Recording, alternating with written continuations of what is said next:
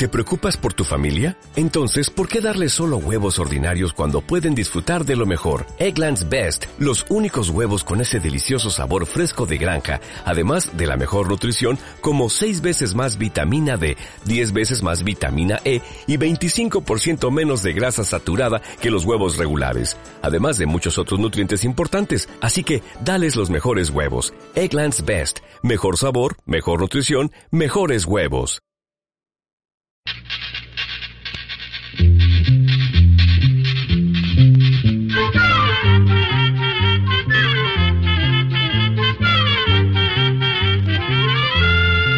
Llegó pa' todo,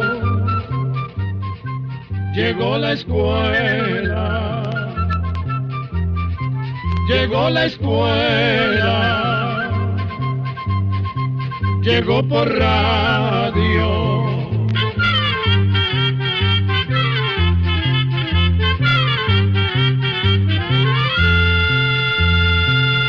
El Instituto Centroamericano de Extensión de la Cultura, ICQ, presenta su programa Oigamos la Respuesta.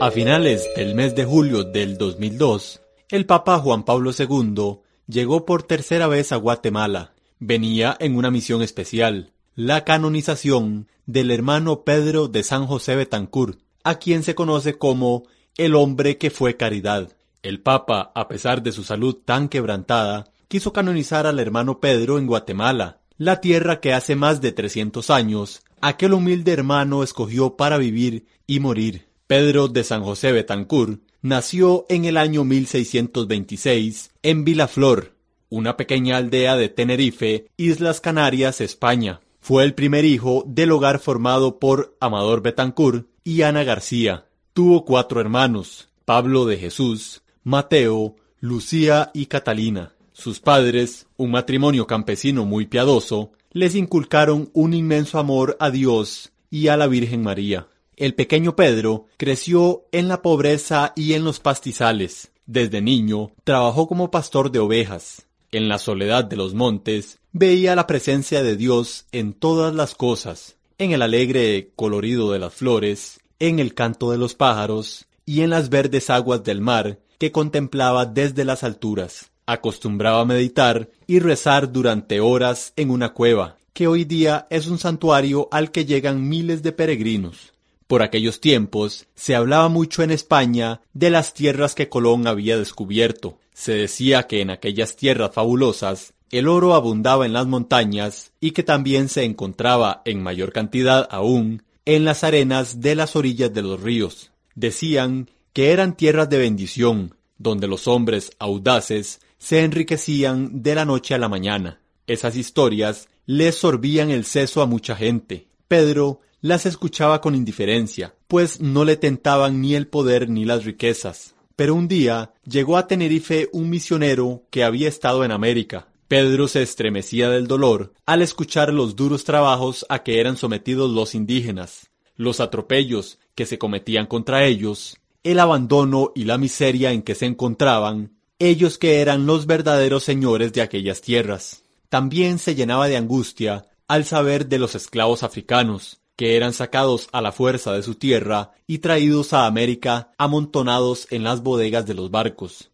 encadenados y hambrientos para luego enfrentar nuevas penalidades y sufrimientos en cuanto eran bajados de los barcos. Desde entonces soñaba con llegar a las tierras de América para enjugar las lágrimas y mitigar el dolor de aquellos que tanto sufrían. Pasaron los años y Pedro seguía soñando con la lejana América, pero la muerte de su padre interrumpió sus planes. Tuvo que dejar el oficio de pastor para dedicarse a cultivar el solar de la familia, tal como lo hacía su padre. La madre de Pedro comenzó a hacer planes de matrimonio para él. Quería casarlo con una muchacha piadosa del lugar que había puesto sus ojos en Pedro. Cuando el joven se enteró de los planes de su madre, lo prometió que tomaría una decisión después de consultar con una tía, a quien la familia respetaba mucho por su buen juicio. Una mañana emprendió viaje a la casa de la tía. Después de pasar varios días con ella, dedicados a la oración, la tía le dijo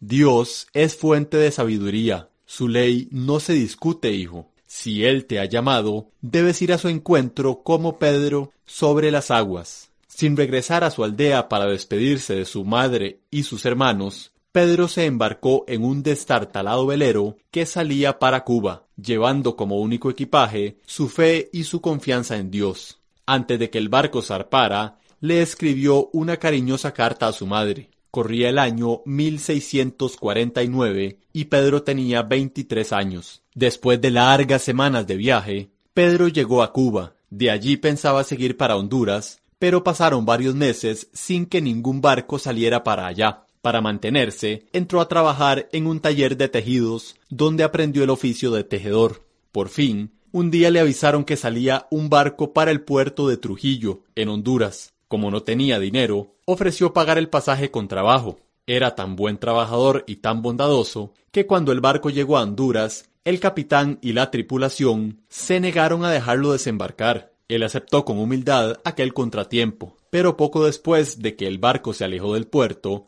le entró una extraña enfermedad. Tenía fuertes dolores y la fiebre lo hacía delirar. Tan mal se veía que el capitán ordenó que lo acercaran a la costa. Lo dejaron en una playa desierta. Allí lo encontró un pescador que lo llevó a su rancho y lo curó con cocimientos de hierbas. De labios del pescador escuchó por primera vez el nombre de Guatemala. Al oírlo, sintió una extraña emoción, como un presentimiento de que ese era el lugar a donde lo llamaba Dios para ayudar a los indígenas y los pobres de América. Preguntando a los arrieros que encontraba en el camino, tras largos días de viaje, llegó a la ciudad de Santiago de los Caballeros de Guatemala, hoy día Antigua Guatemala.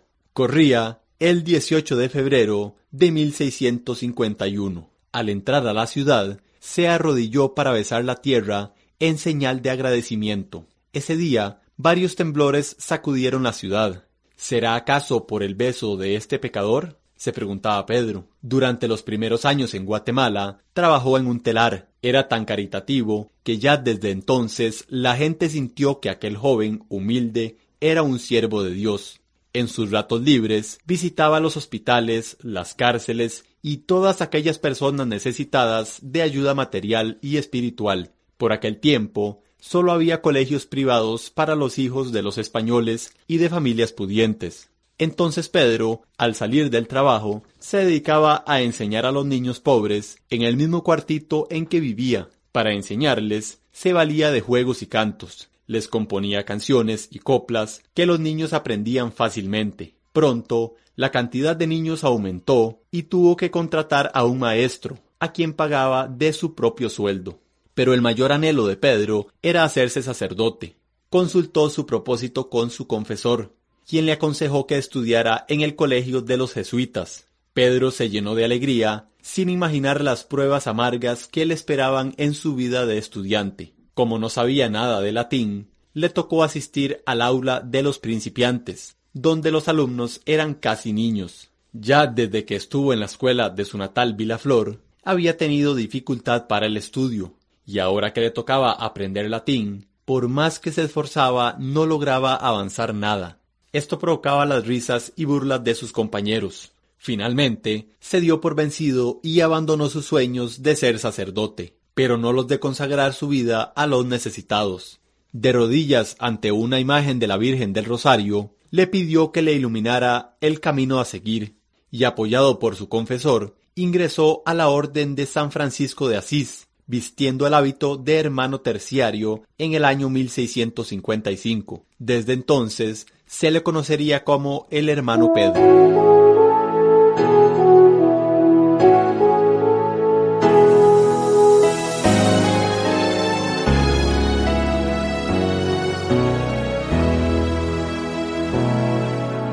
Eres mi pastor, oh Señor si me llevas tú las campiñas me hiciste reposar y en sus límpidas aguas mi sed puedo calmar. Senderos de justicia trazaste para mí, ellos son el camino para llegar a ti. Eres mi pastor, oh Señor faltará si me llevas tú. Preparas un banquete frente a los que me odian. La mesa ya está lista, la copa se desborda en este valle oscuro. No temo ya el dolor, pues cerca de tu casa refuerzo mi vigor. Pastor, oh Señor, nada me faltará si me llevas tú. Tú trazas mi sendero que va hacia tu heredad. Así mejor conozco tu gloria y tu bondad, tu luz, tu paz, tu gracia, doquier me seguirán.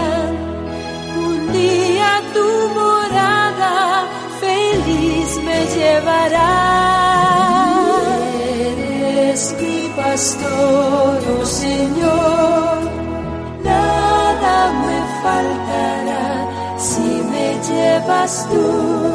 Bondad, misericordia me sigan por doquier. Habite yo en tu casa por los siglos. Amén. Oh Señor. Nada me faltará si me llevas tú. Nada me faltará si me llevas tú.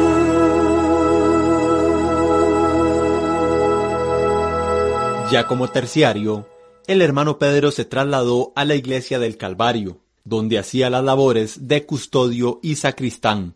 Allí dio a conocer la devoción del rosario cantado, que luego se extendería a otros lugares. También celebraba con especial fervor la Navidad, recordando aquel glorioso momento en que el Hijo de Dios se hizo hombre para habitar entre nosotros. Sin descuidar sus labores ni sus oraciones, sacaba tiempo para preparar con gran esmero el nacimiento o portal y la procesión de Nochebuena. En sus visitas a los hospitales, el hermano Pedro se había dado cuenta de que los enfermos, casi todos indígenas y esclavos negros, recibían muy poca asistencia. Apenas se medio recuperaban los echaban a la calle para que otros pudieran ocupar las camas, sin importar que estuvieran tan débiles que no podían trabajar para ganarse el sustento, ni tuvieran un techo que los cobijara. El corazón de Pedro se desgarraba al ver tanta tristeza y tanto dolor, y fue naciendo en él la idea de un hospital para convalecientes,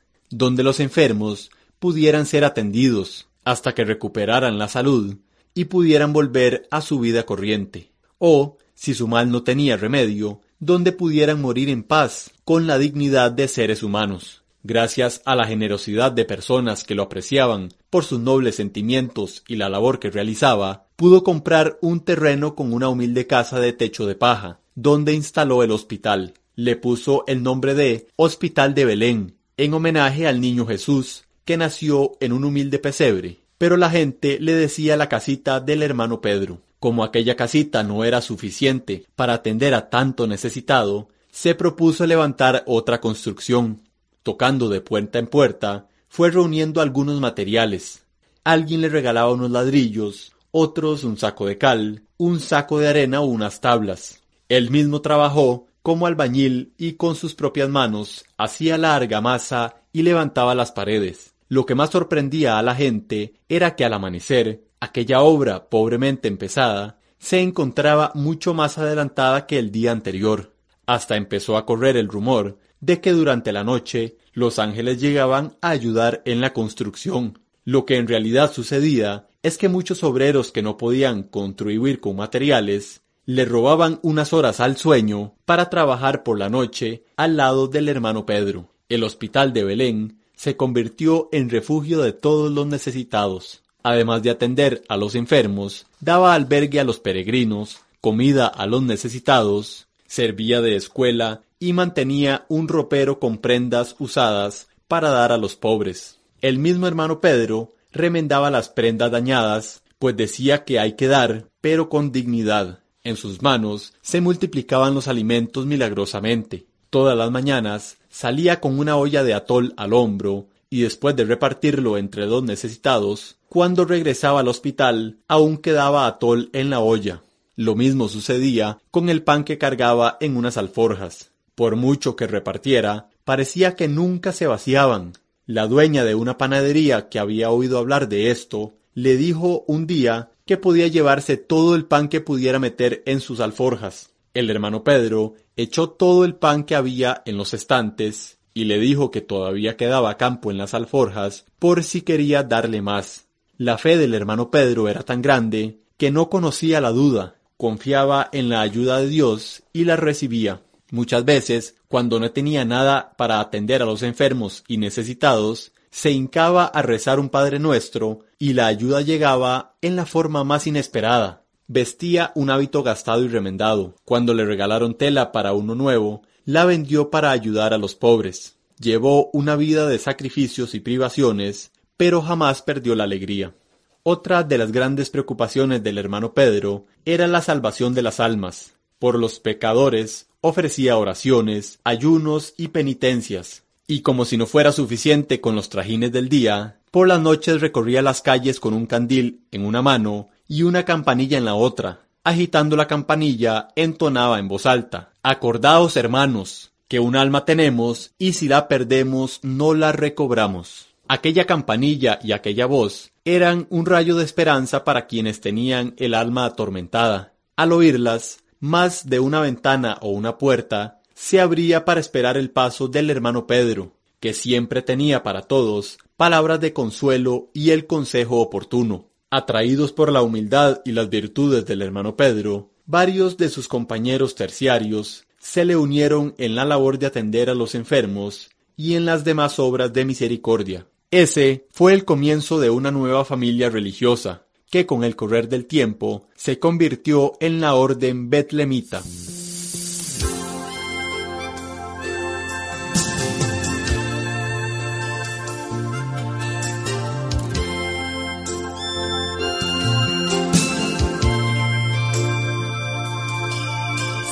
Viviéramos en paz y en armonía.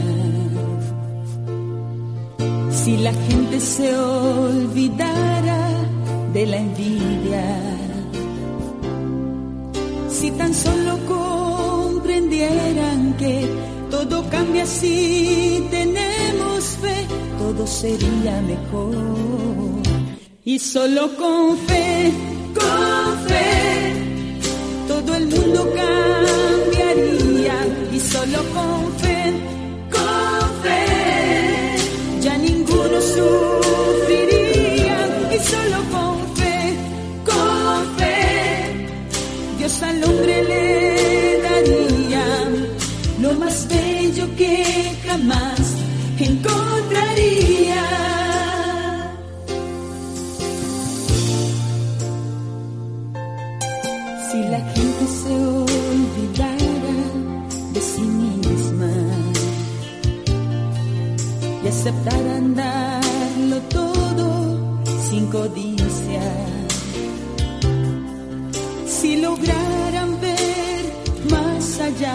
donde el rostro de Jesús está, todo sería mejor. Y solo con fe, con fe, todo el mundo cambiaría.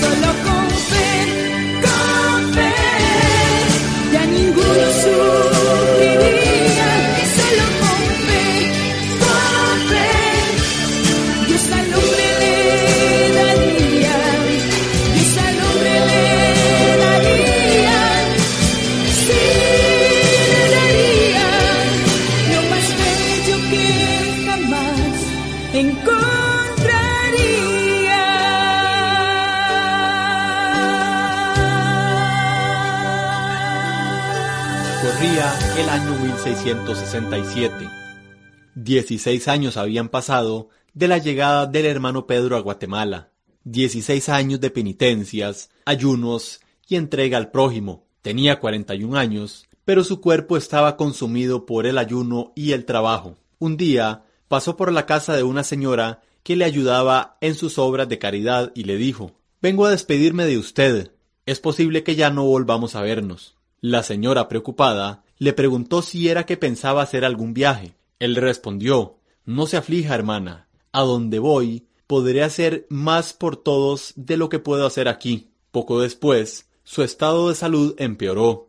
Tan mal se sentía que él mismo buscó una de las camas del hospital. Tenía neumonía y los médicos que llegaron a visitarlo vieron que no había nada que hacer. Cuando se lo dijeron, exclamó Alegría, que iremos a ver a Dios. Una semana permaneció el hermano Pedro en su lecho de enfermo. El 25 de abril de 1667, a las dos de la tarde, le dijo a su confesor que se sentía muy cansado. Luego extendió los brazos hacia un cuadro de San José como si quisiera abrazarlo, y dijo Esta es mi gloria. Fueron sus últimas palabras. Murió como había vivido, en pobreza y humildad. Doblaron las campanas de todos los templos, y la noticia de su muerte conmovió a todos los habitantes de la ciudad, que corrieron al hospital de Belén con el deseo de verlo por última vez. En el resto del día y durante toda la noche, una multitud desfiló ante su ataúd. Fue sepultado en el templo de San Francisco. A su entierro acudió el pueblo afligido y también las altas autoridades del gobierno, pues para el hermano Pedro no hubo jamás distinción de clases. Todos sintieron su bondad, el pobre y el rico, el esclavo y el hombre libre. Han pasado más de trescientos años de su muerte y la gente sigue implorando su protección. En la penumbra del templo de San Francisco, en Antigua Guatemala, resuenan las plegarias hechas en lenguas indígenas. Ante una tumba sencilla, cargada de exvotos y alumbrada por cientos de velas, se arrodillan diariamente grupos de indígenas que llegan desde los más distantes pueblos y aldeas de Guatemala a dar gracias al hermano Pedro por un favor concedido o a implorar su intercesión y protección. Pero, aunque desde hace cientos de años se le ha conocido como el Santo de Guatemala, la Iglesia Católica no lo había declarado santo. Por eso, el 30 de julio hubo fiesta en Guatemala. El Papa Juan Pablo II canonizó al hermano Pedro. La ceremonia se realizó en el Hipódromo del Sur, en la ciudad de Guatemala, para poder dar cabida a más de 700.000 personas que acudieron de todas partes del país. Muchos caminaron durante toda la noche, soportando el frío y a veces la lluvia, con el solo pensamiento de estar presentes en tan solemne momento. También llegaron personas de otros países, pues la fama de santidad del hermano Pedro traspasó las fronteras. Hasta un grupo de paisanos del hermano Pedro, acompañados por el obispo de su natal Tenerife, asistieron a la ceremonia. Fue inmensa la emoción de todos cuando el Papa pronunció las palabras que declaraban santo al hermano Pedro de San José Betancur, el hermanito Pedro de los guatemaltecos. Y así llegamos al final del programa del día de hoy. Los esperamos mañana en este su programa Oigamos la Respuesta. Mándenos sus preguntas al apartado 2948-1000 San José, Costa Rica. También puede enviarnos sus preguntas al correo electrónico icq.org o encuéntrenos en Facebook como Oigamos la Respuesta. Recuerde que comprender lo comprensible es un derecho humano.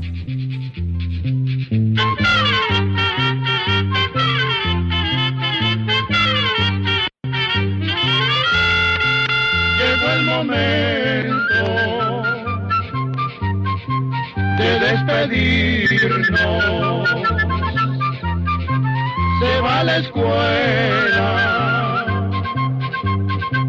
Se va cantando